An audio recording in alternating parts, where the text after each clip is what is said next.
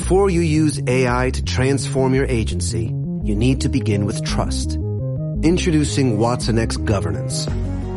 Helping you govern any AI as data, models, and policies change so you can scale it responsibly. Let's create AI that begins with trust with Watson X Governance. Learn more at ibm.com slash federal. IBM. Let's create.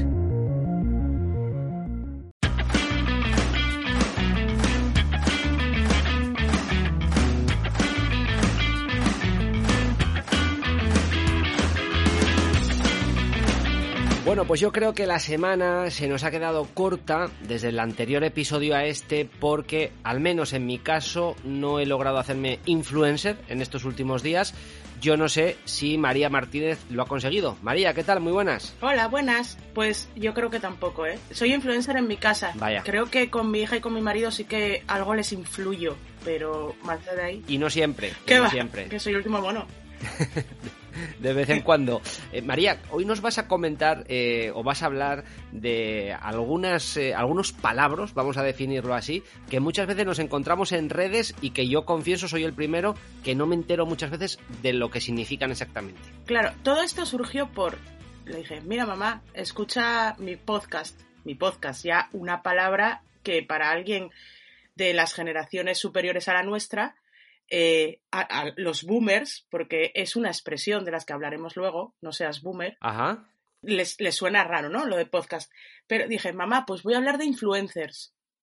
Y me dice ella, ¿y eso qué es? Una palabra eh, que, eh, por lo menos en mi grupo de amigos, en, en, el ambiente en que yo me muevo, pues es bastante habitual. Eres un influencer, eh, pues mira este influencer, ¿cuál es tu profesión? Soy influencer. O sea, es algo normal. Entonces pensé, jo, pues cuántas palabras de las que vemos a diario en redes sociales o en Internet en general, o en videojuegos, o en toda la cultura online, cuántas palabras estamos utilizando en el día a día.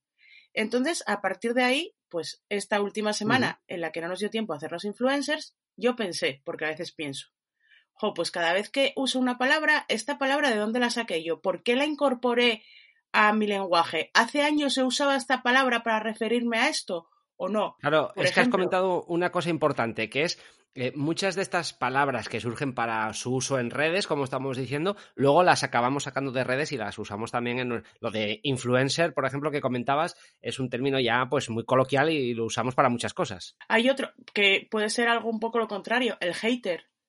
Ahora ya no, no es una persona que sea borde o que no le guste las cosas o que sea un repugnante que decimos en Asturias. No, es un hater. Es, es un concepto que está ahí bastante, bastante puesto. Bueno, de hecho, yo creo que, que, que de la escena más famosa de Paquita Salas es la de, de haters. O sea, habla de haters. Paquita Salas, una persona que, vale, es un reflejo de alguien de unos 50 y muchos años que, como mucha gente tuvo que reinventarse a última hora muy rápido, pero es que mete un concepto, una palabra en su vocabulario que seguramente casi no sabe ni lo que significa, que es hater. Sí, es, es una palabra también que, que, usamos también mucho, lo que decíamos, en cualquier ámbito ya también. Y hay muchos por ahí, por cierto. Por cierto, eh, otra, los trolls. Los trolls ya no son los malos de, de los pitufos. Correcto. Los trolls son los que se quejan. No seas troll. Es otra, otra expresión que se utiliza. Claro, te iba a preguntar, ¿qué diferencia hay entre un hater y un troll? Un hater es alguien eh, que eh, es repugnante. Es repugnante y todo, y todo, y nada le gusta, nada le parece bien. Vamos, que odia todo. Odia todo, básicamente, un odiador. Vale. Uh -huh. ¿Vale? Un troll es alguien que se escuda en una identidad falsa para protestar, para insultar, para crear ambiente de crispación en redes. Ajá. Eh, por la, la, la, lo fundamental de un troll es que está escondido bajo un seudónimo. Ese es, ese es el concepto fundamental del troll. Que va a quejarse, que va. Bueno, pues por ejemplo, vamos a poner el caso de un restaurante, ¿no? Ajá. Este troll X tiene un restaurante. Su competencia tiene su perfil de TripAdvisor. ¿Qué hace el troll? Me creo un perfil en TripAdvisor falso, voy y le pongo una queja falsa. Que hay mucho de esto, ¿eh? Por cierto, ahora que lo comentas. A diario.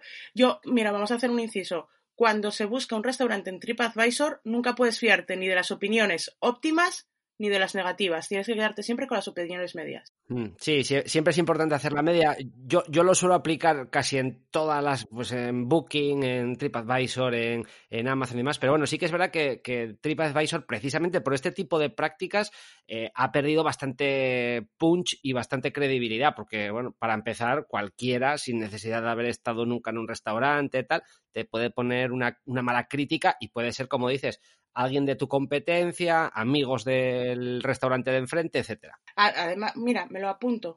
Y para próximos podcasts vamos a hablar de TripAdvisor y cómo son las tripas de TripAdvisor para que poder entender un poco cómo funciona. Pues es interesante. Oye, María, antes fuera de, la grabación eh, me soltaste unas siglas que yo las he visto también por ahí por redes y tampoco sé lo que significan, que es TBT. TBT. TBT es Throwback Thursday. Es decir, en, Instagram, los usuarios de Instagram, los Instagramers, eh, los jueves lo dedican a eh, recordar algo de su pasado.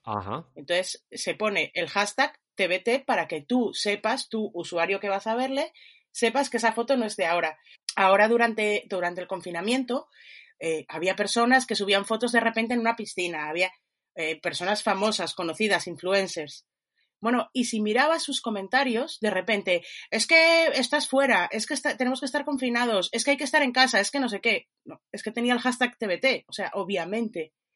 Eh, esto del TBT bebe un poco de los que ya somos millennials mayores, que usábamos Twitter mucho. Ya sé por dónde vas el FF, Follow Friday, es decir, los, los viernes se recomiendan cuentas. Yo, me estaba acordando de eh, ese. Bueno, pues viene simple y llanamente de ahí, de un hashtag que eh, englobe a mucha gente y que de cuentas de diferentes, de diferentes temáticas, de diferentes sectores. Hay otras, hay otra cosa de precisamente hablando de Instagram o de Twitter. Por ejemplo, tú al botón que tienes en el teléfono, en la parte de abajo derecha, eh, ¿Botón? ¿Botón? Pues, no sé, pues no tengo ni, ni, la más remota idea. Tu madre lo llamará almohadilla. Ah, vale, sí, sí. Eh, pero tú lo, probablemente lo llames hashtag. Sí, efectivamente. Sí, sí. No sabía a cuál te referías exactamente, pero, pero sí. Es, yo me acuerdo de lo de almohadilla todavía. ¿eh? Te voy a confesar que tuve que abrir el teléfono y mirar dónde estaba la almohadilla para Sí, la verdad, es que, la verdad es que yo tampoco lo tenía muy claro.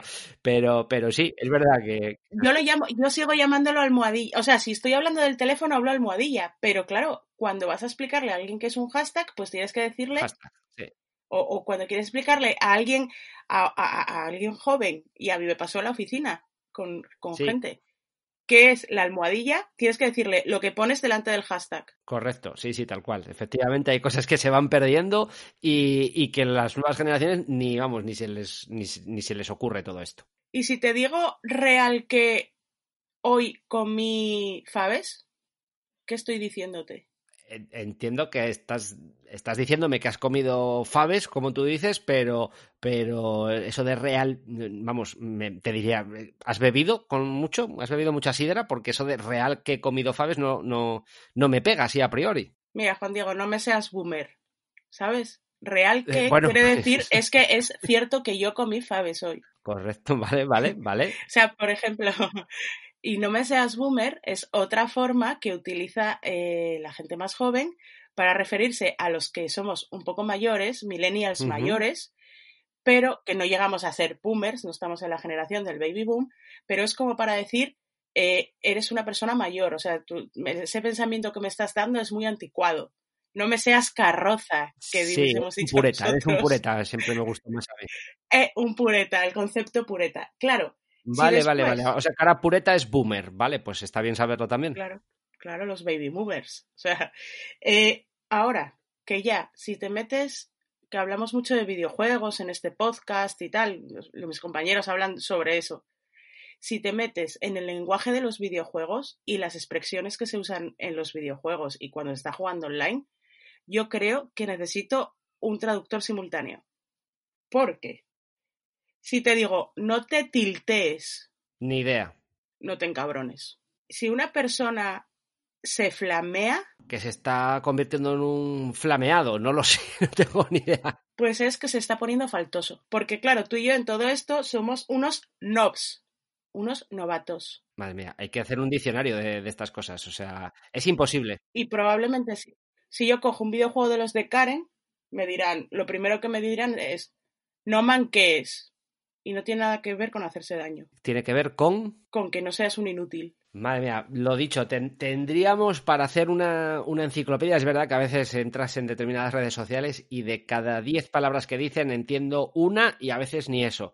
Es complicado, así que tenemos que mantenernos siempre muy al día de, de todos estos lenguajes. Solo decir una cosa, esto no es nuevo de ahora, ¿eh? Esto en la publicidad eh, ya se hizo. Coger cosas y expresiones de publicidad siempre se hizo, ¿no? Por ejemplo, el anuncio uh -huh. este de hace años de véndelo todo guapi. Sí, correcto. Y todo el mundo de repente era guapi o Oli o cosas así. Bueno, pues. Eh, pero para que se vea que también las redes sociales están influyendo hasta en la forma en la que nos comunicamos. Pues casi nada. María, muchísimas gracias. Vamos a intentar a ver si aprovechamos esta semana, a ver si ganamos algún follower más y finalmente nos hacemos influencers y empezamos a decir estos palabras raros. Así que vamos a intentar ponernos las pilas en estos siete días. Sí, pero bueno, así todo, ¿eh? No te flamees, tío. Vale, no me flamearé. Lo intentaremos. María, muchísimas gracias. De nada.